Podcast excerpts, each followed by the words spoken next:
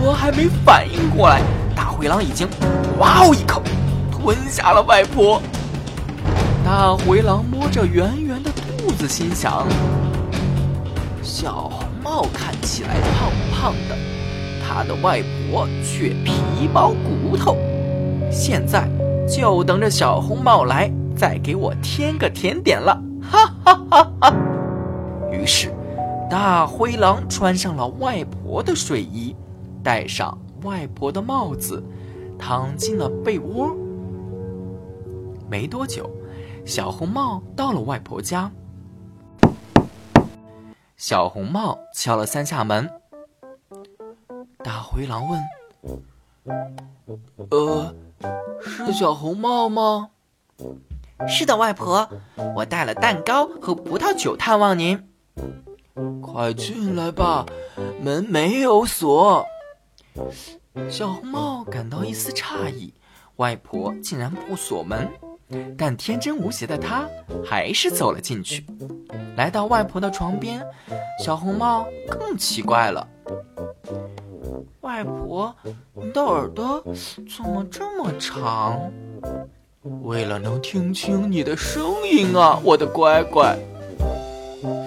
外婆，你的眼睛怎么这么大？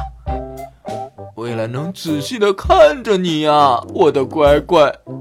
外婆，你的嘴巴怎么这么大？大灰狼咧开狼牙，邪魅一笑。为了能吃了你呀，我的乖乖！说着，哇哦一口，打算吞了小红帽。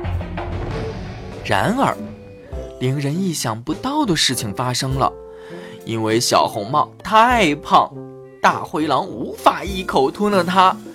不仅没吃到小红帽。还把嘴给咧破了，大灰狼感到一阵剧痛，昏倒在地。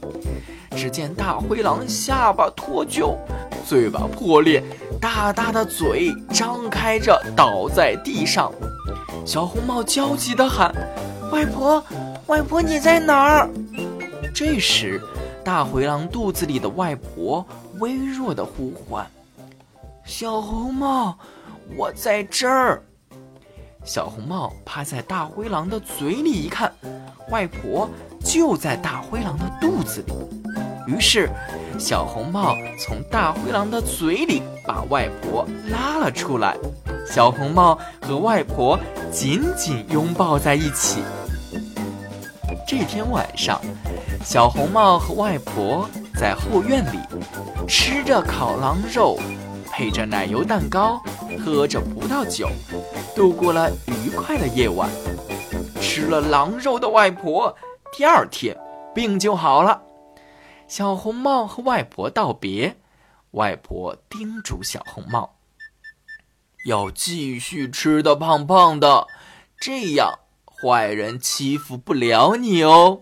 小红帽重重的点头，大声说：“好的。”